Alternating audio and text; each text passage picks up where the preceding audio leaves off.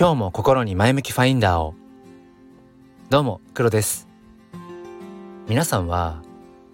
まあ、今日々していることって、えー、誰のためでしょうか？今日はそんなお話をしていきたいと思います。このチャンネルは切り取った日常の一コマからより良い明日への鍵を探していくチャンネルです。本日もよろしくお願いいたします。さて、えー、今日のテーマですけれども、まあ、自分は一体誰のために日々こう過ごしているんだろうか？っていうことについて深掘りしていきたいと思います。まあ、結論から先に言うと、まあ、この世界っていうのは分業制で成り立っているみたいなんですね。まあ、あの受け売りのところもあるんですけれども、まあ、分業制でこの世界は、まあ、この地球は回っている。まあ、分業制っていうのは何て言うんでしょうこういろんな人たちで、あのー、それぞれの役割だとかうん分担をして、まあ、それでこう一つのものを作り上げていく。まあここで言う話の脈絡で言うと一つのものっていうのは、まあ、この地球日本っていうまあ、まあ、そういう単位でもいいですけどあの、まあ、いろんなねその大小あると思うんですがこの世界をこのみんながそれぞれ自分が置かれた環境でできることをして、まあ、それでこう回っているっていうまあ、その話を聞いた時にすごく僕は腑に落ちたんですね。例えば僕は小学校の教員をしているんですけれども、えー、4歳半の娘もいます。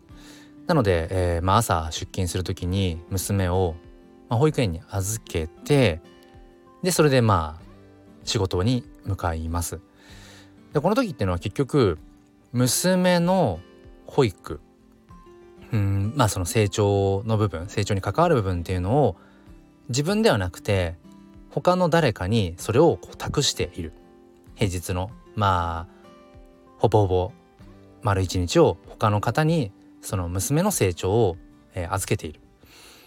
そして、えー、僕はというと、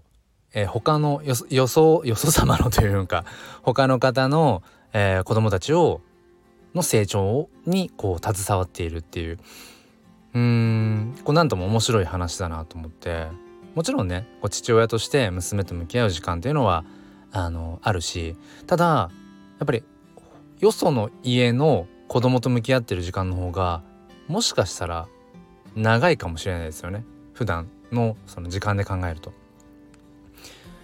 でもこれって結局うーん全部を一人でやろうとすると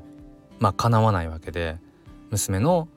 うん、子育てっていうものに全部自分がやって、え、そして仕事も全部自分でやろうとするっていうのはまあ不可能な話で。そんな風にうんやっぱり身近なところでその分業制、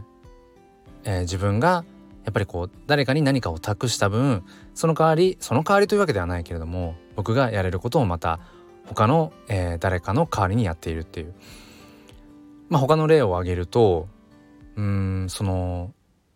例えば一人で一人でねうんと全部自給自足でもう食料から、えー、まあ衣服から何もかも全部自分で作ってっていうことはやまあほとんどの人がまあ難しいですよね。でもそれを例えばうん農家農家の方がいらっしゃる、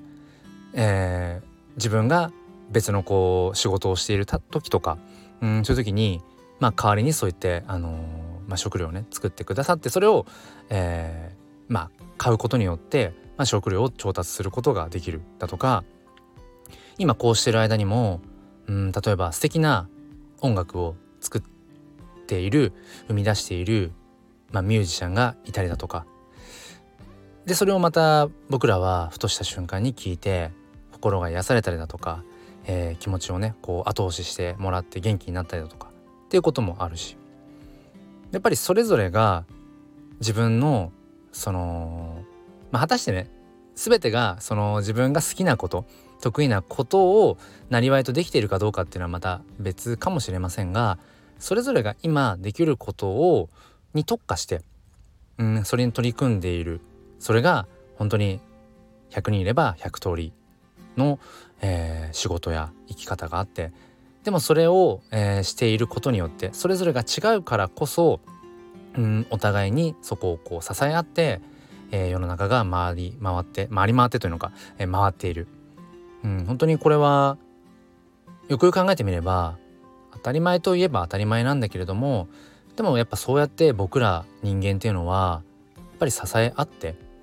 生きているんだろうなってどこかの誰かが欠けてもきっとこの仕組みっていうものは成り立たなくなってしまうんだろうなってことを思います。なので冒頭に皆さんに問いかけた、まあ、誰のためにうん今そのしていることっていうのは誰のためですかなんていう話を、まあ、投げかけさせていただきましたが結局回り回って自分のためなのかもしれないなって今誰かのためにっていう風にしていることも回り回って結局また自分に返ってくるなんかそう思うと今そして明日、えー、こう発する言葉っていうものも、えー、どこかの誰かに、えー、優しく手をね差し伸べるそのぬくもりっていうものもいずれ自分に返ってくるって思うとやっぱり一つ一つのねえー、物事を大切にしたいななんてことを改めて感じます。えー、ということで、えー、聞いてくださっている皆様のより良い明日への鍵になれば幸いです。もう一つのチャンネル「すっぴん哲学」では毎週土曜日朝5時半よりライブ配信という形で教育や子育てについて語り合っています。ぜひ説明欄の方からチェックしてみてください。本日も最後まで聞いてくださりありがとうございました。それでは今日も心に前向きファインダーを